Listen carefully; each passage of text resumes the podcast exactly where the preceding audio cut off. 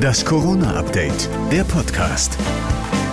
Hallo zusammen, heute ist Dienstag, der 18. Januar. Hier kommt das neue Corona-Update, der Podcast für euch. Nachrichtenstand ist 12 Uhr. Ich bin Thorsten Ortmann. Hallo.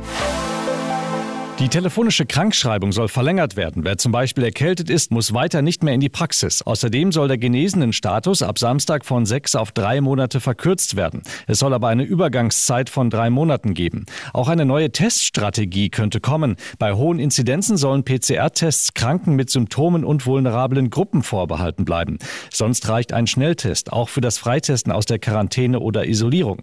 Entscheiden muss das jetzt das Bundesgesundheitsministerium. Minister Lauterbach warnt gleichzeitig gleichzeitig davor, Omikron zu unterschätzen. Selbst wenn Omikron im Vergleich zur Delta-Variante nur halb so viele Hospitalisierungen bringen würde und beispielsweise ein Viertel so viele Intensivpatienten, dann würde das trotzdem für Deutschland bedeuten, dass wir bei dem Verlauf der Welle nochmal eine massive Belastung der Intensivkapazitäten und auch der Krankenhäuser allgemein, aber auch der kritischen Infrastruktur erwarten müssen. Lauterbach will auch nicht ausschließen, dass Omikron bis zum Herbst von einer neuen Variante abgelöst wird, die möglicherweise tödlicher sein könnte. Darum sei eine Impfpflicht weiter wichtig. 70.000 Menschen sind am Abend wieder gegen die Corona-Maßnahmen auf die Straße gegangen. Auch Gegendemos gab es. Bei einer Demonstration in Rostock wird die Polizei am Abend mit Flaschen und Böllern angegriffen.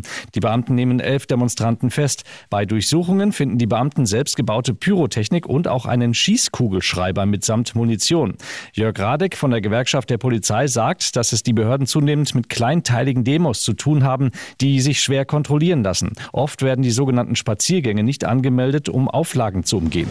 Heute Abend spielt die deutsche Handballnationalmannschaft nicht nur gegen Polen, sondern auch ein bisschen gegen Corona. Gleich fünf Spieler sind bei der Europameisterschaft positiv getestet worden. Zuvor hatten sich bereits Julius Kühn und dessen Ersatzmann Hendrik Wagner infiziert. Bundestrainer Gislason musste fünf Spieler nachnominieren. Jetzt hoffen alle, dass nicht noch mehr positive Tests nachkommen.